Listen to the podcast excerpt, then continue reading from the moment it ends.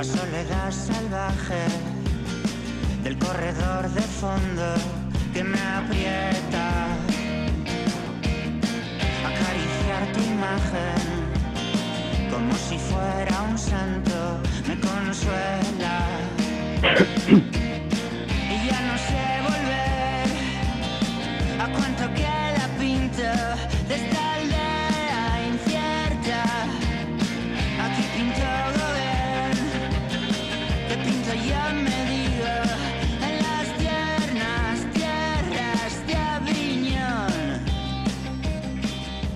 Continuamos en este Ponte a Rueda Extra, la cita semanal con el ciclismo en Radio Popular Herri Ratia. Y lo que vamos a hacer ahora es abrir ese capítulo que dedicamos eh, todas las semanas a buscar protagonistas del ciclismo. Y nuestro primer protagonista siempre es nuestro amigo de Malda Bikes, Zugaich Ayuso. ¿Qué tal? Beñat Archeldeón. Tú siempre Muy bien. eres el encargado además de traer aquí a las voces más interesantes del ciclismo. Es una gran responsabilidad la que llevas, pero también es un gran poder el que tienes, ¿no? Un poco parafraseando lo que decía el tío de Spiderman.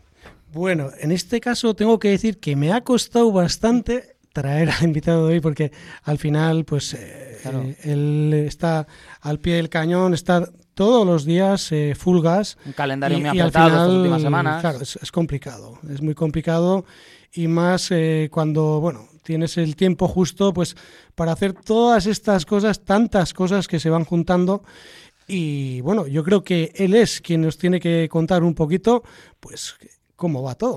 Aitor Galdós, Arrachaldeón. Bai, Arratzaldeón. Bueno, Aitor, lo primero, enhorabuena, una gran clásica San Sebastián que vimos ahí, también una gran eh, Itzulia. Eh, bueno, eh, he dicho lo de clá- clásica San Sebastián porque al final Claro. eh, era una clásica San Sebastián, eh, eh, Sí. la, la que vimos ahí, la última, la última etapa de, hora clásica de la total. Itzulia Women's. Y veíamos a, a Usos Olaza que, que hizo una, una grandísima carrera. Bueno, sí, como, como bien decís, la, la última etapa de la, de la Ichulia fue prácticamente el recorrido calcado a lo que era la, la Ichulia de chicas y lo que es el final de, de la de chicos también. Entonces, pues bueno, eh, tuvimos, tuvimos bueno, eh, la, suerte o tuvimos eh, a Uso adelante, eh, bueno, se filtró una escapada de gente muy buena y eso le permitió también pasar con las primeras el alto de Heizkibel. Pero bueno, yo resaltaría el gran momento del equipo, no solo en la, en la Ichulia y en esa etapa, sino en todas las etapas. Y yo creo que desde la vuelta a España también, que hicieron una gran carrera, y esta última semana en la vuelta a Burgos también, yo creo que el nivel ha sido muy, muy alto. Y bueno, contento porque las cosas están saliendo y me alegro mucho por las corredoras, por Usoa en concreto, porque es una corredora que tiene un gran potencial y quizás viniendo del triatlón tenía algunas carencias que las va solventando y bueno, ya empezamos a ver el tipo de corredora que, que puede ser. Para seguir con la Ichulia y antes de entrar en eh, cuestiones más eh, profundas sobre el equipo, ¿cómo va la recuperación de Ider Merino, que desgraciadamente pues fue protagonista también por ese atropello? Bueno, pues eh, la recuperación va bien. Sina tiene una, una fractura de la cual se está recuperando y bueno, eh, estamos esperando a ver eh, los informes médicos de los próximos días o las próximas semanas y bueno, esperemos que, pronto pueda estar en- encima de la bicicleta otra vez y, con nosotros en, en las carreras. Bueno, y nosotros como, como aficionados al ciclismo, ¿no?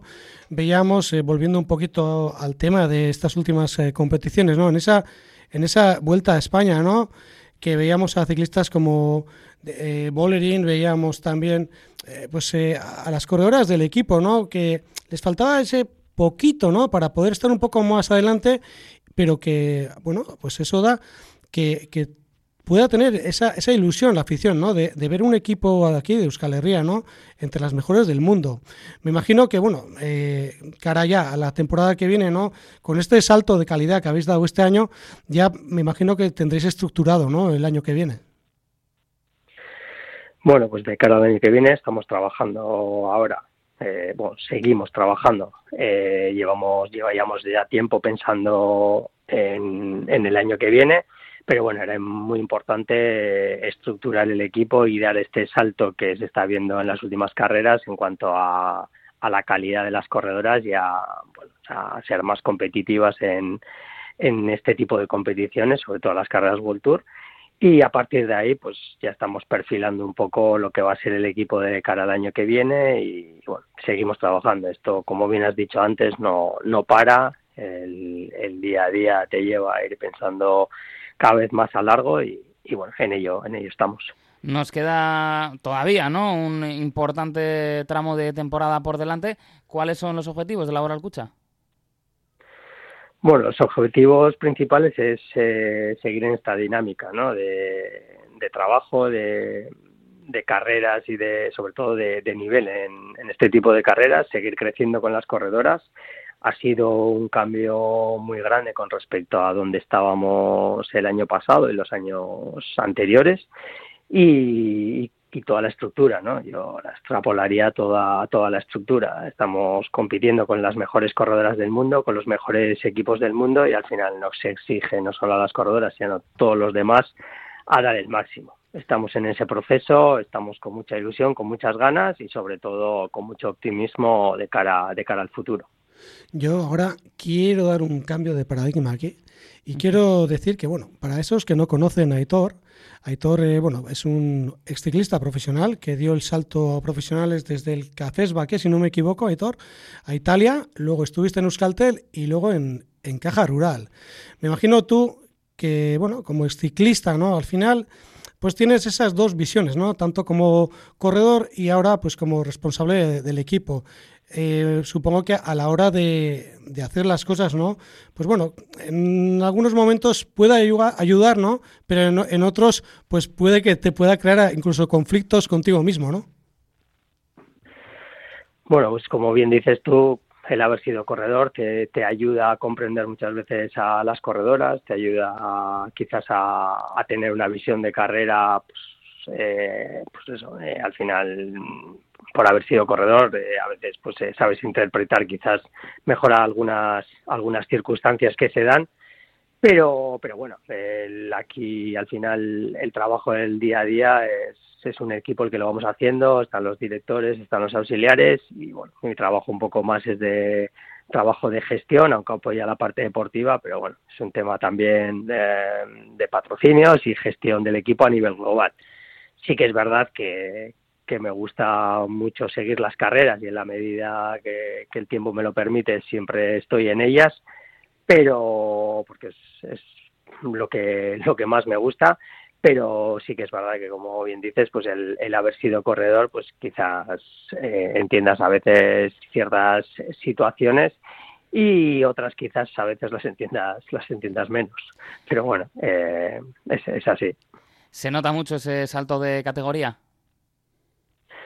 Sí, es un salto, un salto muy grande. Sobre todo no sabíamos que teníamos corredoras fuertes y que tienen un, gran potencial, pero hace falta un cambio de mentalidad. ¿no? te pasa, hemos pasado de correr prácticamente el ENDAC, o sea, el Euskaldun y, y la Copa de España y alguna carrera UCI a prácticamente pasarnos en cosa de tres meses a un calendario internacional prácticamente todo nuestro calendario ha sido internacional y, en carreras World Tour.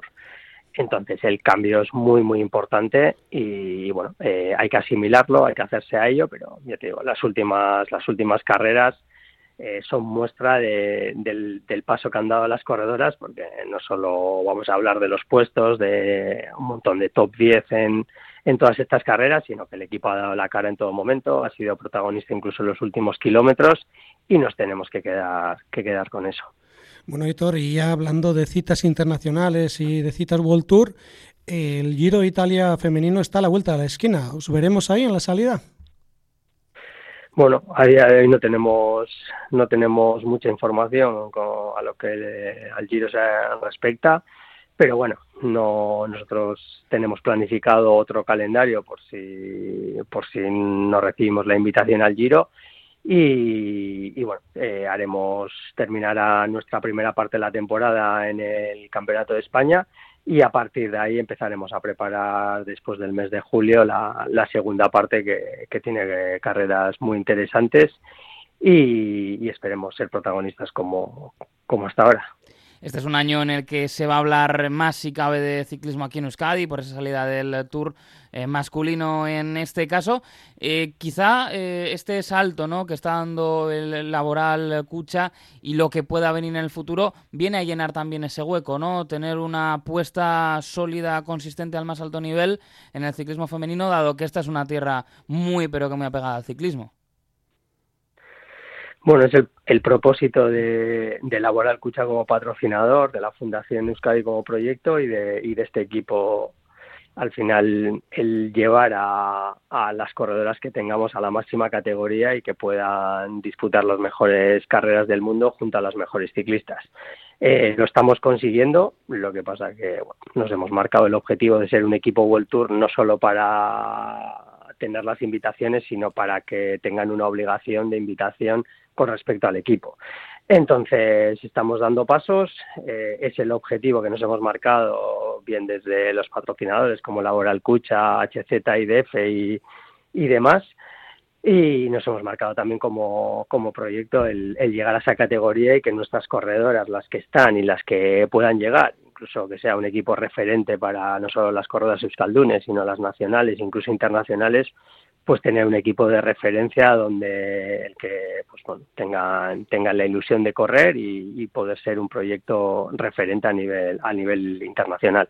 Pues esperemos que así sea porque será una buena noticia para todos y por cierto, yo no me eh, puedo guardar el decir que es uno de los mayos que más me gusta esta temporada, ¿eh?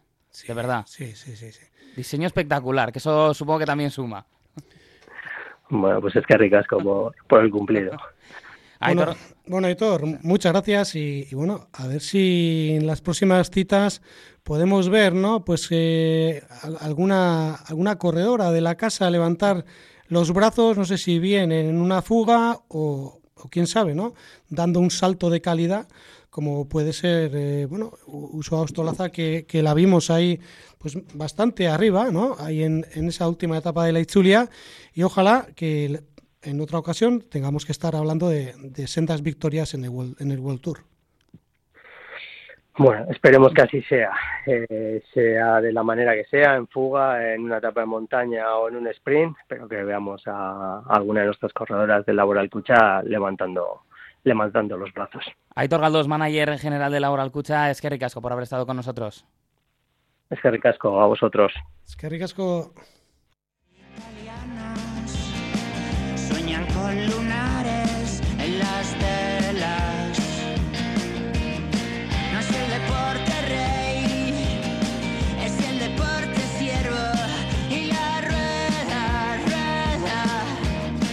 Anoche ya la ver, se apareció en mi sueño. Y me estaba fijando, Sugaich, claro, en la camiseta, eh, en ese eh, pues eh, en ese bolsillo que tiene, ¿no? Ese, un diseño que, se, que se llama mucho esa camisa con bolsillo, súper veraniega.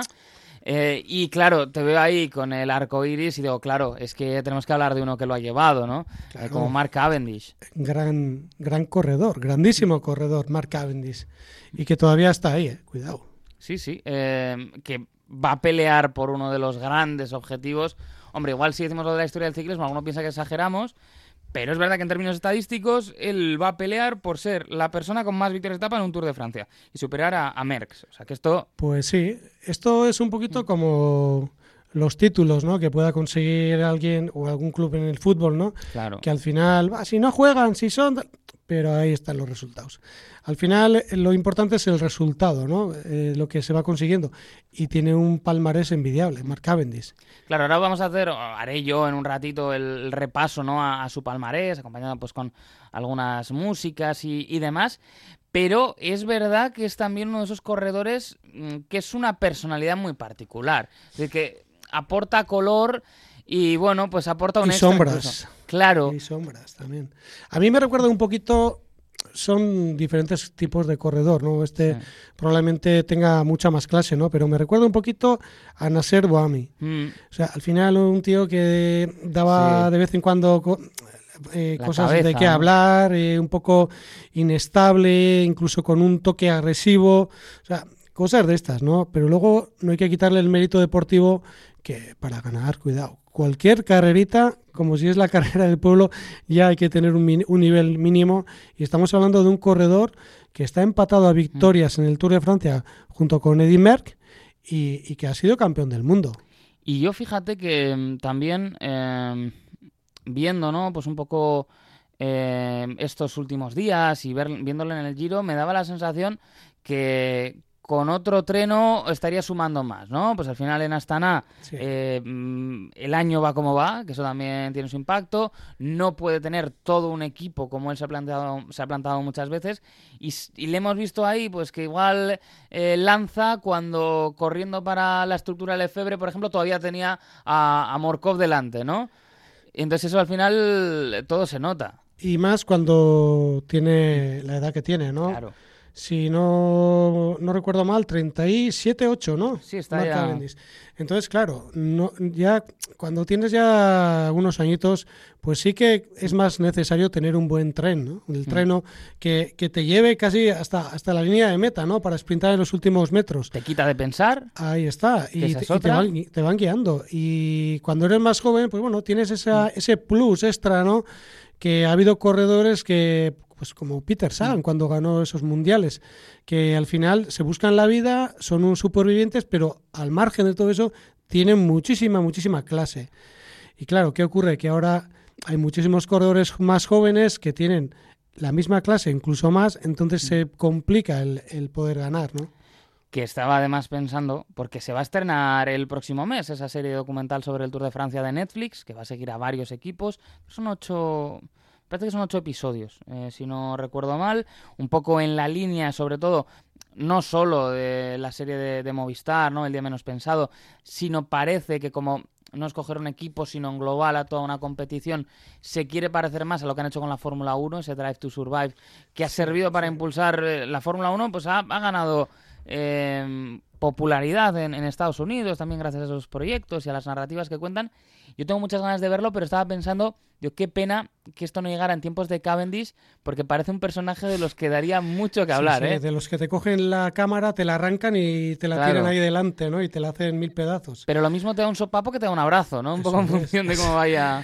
Esto es como meterte de- pues, en medio de una pelea de una banda, ¿no? Claro. Que los mismos se están acuchillando, se están dando un beso. pues, pues al final algo parecido, ¿no?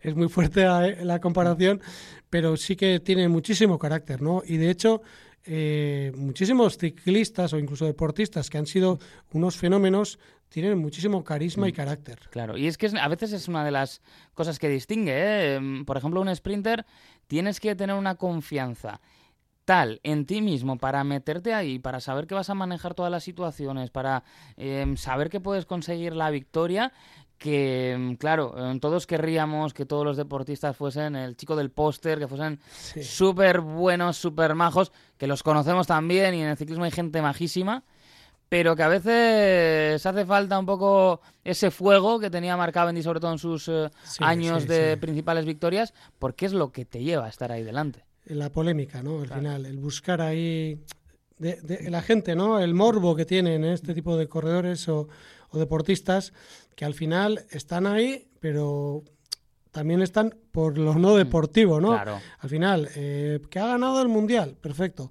pero se, se, se hacen eh, oír muchas veces, ahora ya en estas redes sociales que tenemos, pues por las polémicas que, que han podido tener, ¿no? Veíamos eh, el año pasado, ¿no?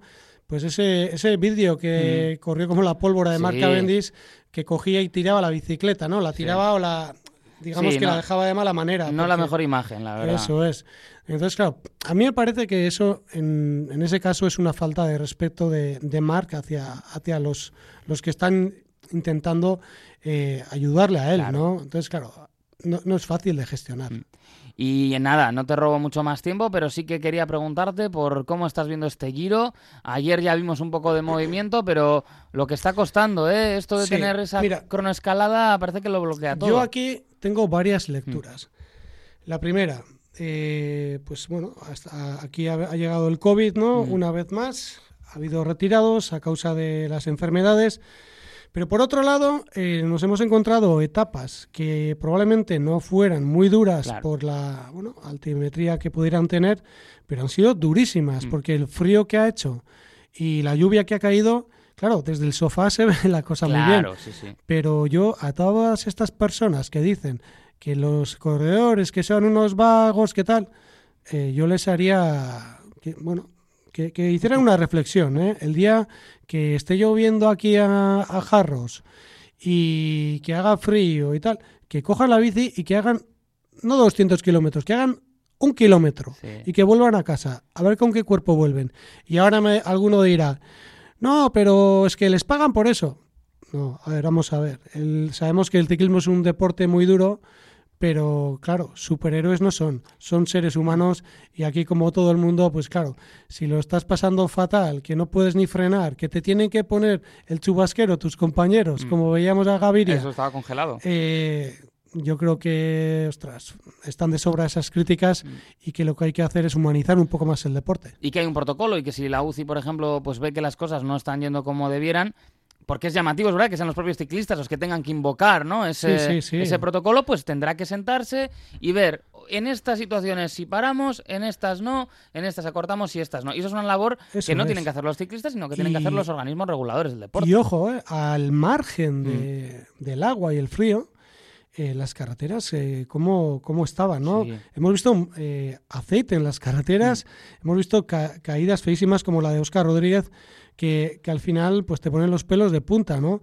Y, y al final esto es, pues bueno, es un espectáculo, es un deporte de que se toman muchos riesgos, pero hasta cierto punto eh, se pueden tomar. De ahí para adelante yo creo que al final lo primero es que el deportista esté bien y bueno, ya ayer ya vimos una etapa bonita, veíamos a corredores como Roglic que bueno, no sé si fallaron o no están al 100%, entonces claro, veremos qué, qué ocurre. Y otro detallito, por cierto, que las bicis Lapierre que tenéis allí, sí, claro, sí, hemos podido verlas de rosa por Bruno Armirel Eso es, gran Bruno Armirel, que ahora, bueno, después de la etapa ayer está séptimo la general a 3 minutos 20 creo, y yo creo que es de remarcar, ¿no? Al final, al final, eh, eh, ostras, eh, pedazo de carrera que está haciendo. Claro, no me extraña, Bañat, va con No. una con una bicicleta a la Pierre. Hombre, y Entonces de eso- rosa. Y encima líder, líder en el Giro de Italia. Ahora no está de líder, pero, pero mira, estamos muy contentos. Nosotros, pues el ver una de, de las marcas que, que más vendemos en, en la tienda, pues que se pueda ver ahí, ¿no? ¿Ves? Ese es el lugar para los amantes del ciclismo, Malda Bikes, que además sigue ¿no? esa campaña de bonos también para reparaciones, Sí, para sí, poner sí, la bici a tono, que se acerca el veranito y mucha es. gente la querrá llevar. De momento van quedando, pero recordar a toda esa gente que, bueno, que se van gastando. ¿eh? Claro. Entonces, el año pasado, creo que, si no recuerdo mal, ya la primera o segunda semana de junio ya se agotaron. Entonces, para los que tengan pensado comprar ese bono reparación, pues que se den vida, antes. porque, eh, bueno, aunque lo compren ahora, lo pueden canjear hasta el 31 de octubre. Claro, y que igual la gente anda un poco más lenta por aquello que está haciendo malo estos días, entonces igual no lo tiene en la cabeza, es, eso es. pero que luego cuando salga el sol eh, quiero tener la bici a punto, ahí va, si no la tengo. Pues Claro, mira, esto claro. es importante. Y bueno, y con o sin bono, que se pasen por Malda Bikes, que ahí le vas a tratar la bici, vamos, eh, espectacular. Eso es, intentaremos, eh, pues bueno, tratarles de la mejor manera posible a todas las personas que, que acudan a nuestro local y bueno, intentaremos darle lo que necesitan. Zugay Chayuso, nuestro amigo de Malda Bikes. Hasta la próxima. Venga, Beñat, es que ricasco.